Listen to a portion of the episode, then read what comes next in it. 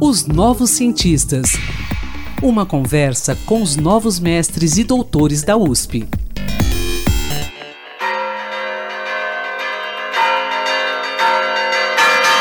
Olá, ouvintes. Eu sou Antônio Carlos Quinto e estamos começando mais uma edição do nosso podcast Os Novos Cientistas.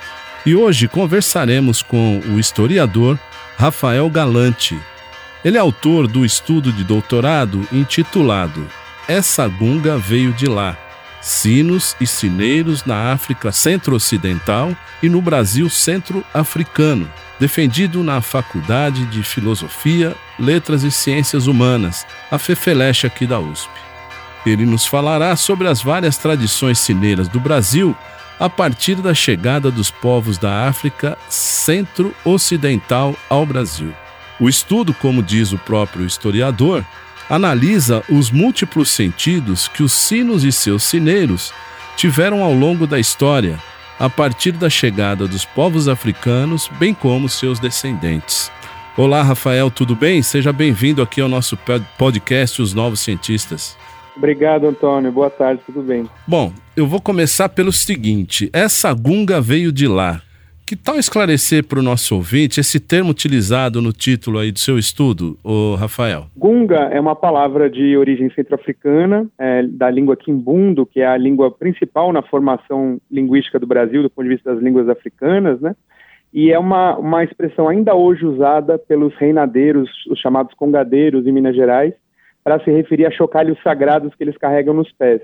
Mas essa palavra, num contexto africano, significa sino, é uma palavra usada para vários tipos de instrumentos musicais que cumprem essa função simbólica dos sinos como objetos sagrados, objetos que remetem ao poder de quem usa. Né? Então, no Brasil também é uma palavra ligada a vários instrumentos sagrados das culturas afro-brasileiras. E o que me chama a atenção, Rafael, acredito que do ouvinte também, eu gostaria que você falasse das motivações para você realizar essa pesquisa.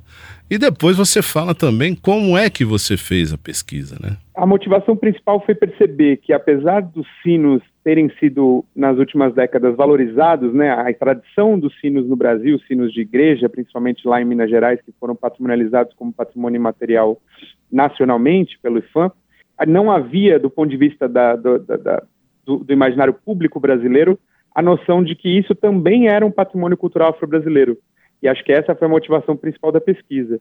Eu realizei essa pesquisa acionando de uma diversidade muito grande de fontes, desde trabalho de campo nas comunidades negras, até fontes históricas nos jornais, nos periódicos, nos relatos de viajantes. E agora é, me diz o seguinte: essas análises que você fez, ela se refere a qual período da nossa história exatamente? A pesquisa ela começa no final do século XV, com a entrada das sociedades da África Central e Ocidental no chamado mundo atlântico, né, que a partir do contato da sociedade ibérica com a, os estados das sociedades da África Central Ocidental, mas o, o grosso, o principal tema da pesquisa está ligado ao Brasil no século XIX. Então, o Brasil já no, no contexto da independência e do, do, do Império. Perfeito. Eu quero também que você fale para a gente, Rafael, sobre é, as tradições cineiras, europeia e africana. Eu quero saber o seguinte: quais as principais diferenças ou semelhanças entre elas? Isso é um dado, acho, bastante interessante da pesquisa, porque, em geral, quando a gente fala do contato e do conflito civilizatório, especialmente ligado à, à diáspora africana no mundo, né, e o tráfico atlântico de escravizados e a formação das, das, das tradições afrodiaspóricas nas Américas, a gente tende a falar das diferenças, né, do, do, do ponto de vista civilizatório entre as culturas europeias e as culturas africanas. Mas no caso específico dos sinos, dos vários tipos de sino, não é um tipo só, né? Então, sinos com badalo, sinos sem badalo, sinos de metal, sinos de madeira, era uma diversidade grande de sinos, mas é interessante que esse tipo de instrumento de comunicação e de música, né, instrumento musical, tanto nas sociedades atlânticas da África que usam esse tipo de instrumento, quanto nas sociedades da Europa Ocidental, esses instrumentos sempre estiveram ligados ao poder político, né? Então, eram instrumentos que simbolizavam a voz e a comunicação religiosa e a voz é a comunicação do Estado, do governo, portanto, era a voz dos reis, dos grandes chefes religiosos, dos governantes. Voz dos reis e dos chefes religiosos, interessante. Agora, essa tradição, como é que ficou aqui no Brasil após a chegada dos povos africanos, hein? Esse é um dos aspectos mais, mais incríveis, assim, que, que as comunidades negras ainda guardam, né? Tanto praticando o ofício, mas também na sua memória histórica, mas que acho que escapava aos imaginários públicos no Brasil, que é o fato de que na sociedade brasileira, desde o seu início, ou seja, desde o período do início do período colonial, os cineiros das igrejas, dos palácios, das fazendas, sempre foram cineiros é, africanos ou afro-brasileiros, né, filhos desses africanos que chegaram com a diáspora histórica dos povos africanos no Brasil. Isso acontecia porque a atividade do cineiro é, é e sempre foi uma atividade muito perigosa. Então, numa sociedade escravocrata, numa sociedade escravista como a brasileira, que foi a maior sociedade escravista da história, né, da história do planeta, da humanidade, é obviamente que um trabalho muito perigoso como esse seria destinado a essa população escravizada e livre pelo risco que ele oferecia a quem o praticava. Mas depois de um tempo, isso também foi incorporado como um valor pelas comunidades africanas e afro-brasileiras, e a partir disso elas mesmas buscaram esse, esse ofício, essa atividade. Bom, você disse aí que era uma atividade perigosa, né? Como era a rotina de um sineiro, hein? Conta pra gente. É, uma atividade perigosíssima. Talvez hoje, né, a maior parte dos sinos que as pessoas têm contato são sinos, falando agora especificamente dos sinos de igreja, são sinos automatizados, né, tocados mecanicamente, e a gente não dimensiona, mas um sino, um sino de uma grande catedral, como eram as, as grandes igrejas de Salvador, de Recife, de São Luís, do Rio, de São Paulo, era, são sinos que podem pesar quase duas toneladas, né? Então, você pôr uma coisa como essa em movimento indicava, inclusive, a necessidade de você empurrar o sino com o próprio corpo para fora da torre e depois pôr essa coisa para girar, quando no caso, quando se dobram os sinos. Então, isso gerava uma série de acidentes, né? Então, as pessoas eram arremessadas pelos sinos, atingidas pelos sinos, esmagadas pelos sinos, entre o sino e a torre. Então, a, era uma atividade muito perigosa. E aí é interessante que, a, do ponto de vista da, do ordenamento dessa sociedade que era extremamente hierarquizada, né, o cineiro, aquele que recebia o, o salário para ser o, o cineiro e aquele que tinha o cargo, não necessariamente era aquele que efetivamente tocava os sinos. Ele, é, ele tinha a possibilidade de terceirizar isso justamente usando a mão de obra escravizada ou usando já uma mão de obra livre também, que às vezes recebia para isso ou às vezes pagava para isso, porque eles tinham também interesses próprios ao tocar os sinos. Lembrando que os sinos também não eram só usados em igrejas, como a gente tem de imaginar.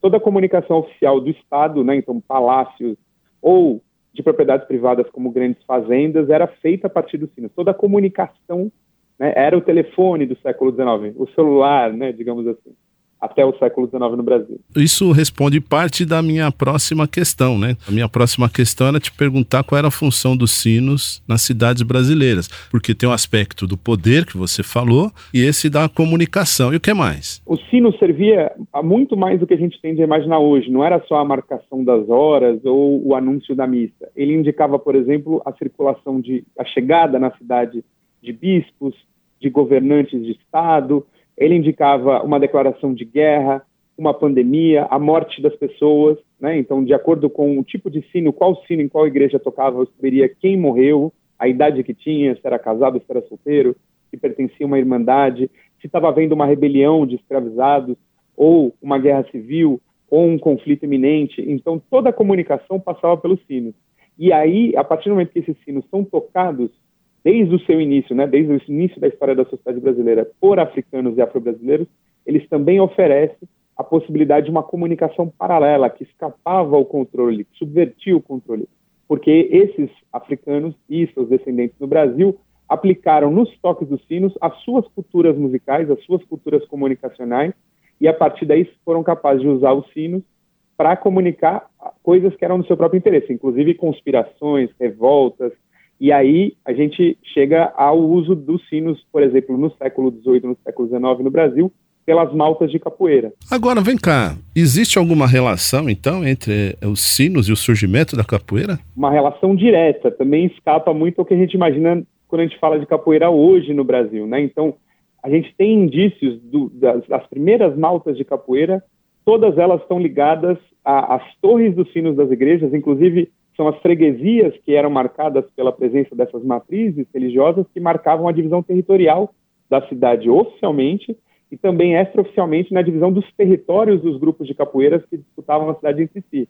Esses capoeiras usavam as torres como espaços de fuga, inclusive fuga da escravidão, então tinham escravizados que fugiam dos seus senhores e encontravam refúgio nas torres das igrejas, lá ficavam escondidos.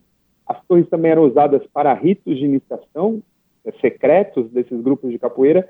E existe, inclusive, esse é um dos aspectos mais bonitos que eu acho que a pesquisa revela, uma relação direta entre os toques de sino e, por exemplo, os toques de birimbau, ainda hoje usados na capoeira, que são toques é, legados pelas culturas musicais africanas, recriados no Brasil, tanto a partir dos toques de birimbau quanto nos toques de sino, né? Então isso mostra que toda essa musicalidade, todas essas, essas ferramentas, essas tecnologias comunicacionais estavam é, operando juntas né, no Brasil até o final do século XIX.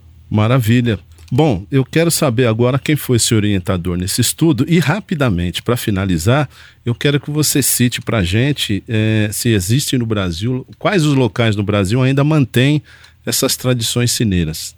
A minha orientadora foi a Maria Cristina Vicembach, que é professora de História da África, do Departamento de História da USP, e o lugar onde isso foi patrimonializado no Brasil, como patrimônio cultural e material, é Minas Gerais. Mas ainda existem comunidades negras no Brasil, em vários lugares, na Bahia, no Maranhão, é, aqui em São Paulo, que mantêm alguns algumas igrejas com os seus respectivos toques tradicionais, ainda feito manualmente pelos primeiros. Né? Perfeito. Rafael, muito obrigado. Quero agradecer pela sua participação aqui nos Novos Cientistas. Parabéns pelo seu estudo, sua pesquisa. Muito obrigado, Antônio, pelo espaço, pela possibilidade de divulgação e um grande abraço para os ouvintes. Pesquisador, se você quiser falar sobre seu estudo, sua pesquisa, envie-nos um e-mail para ouvinte.usp.br.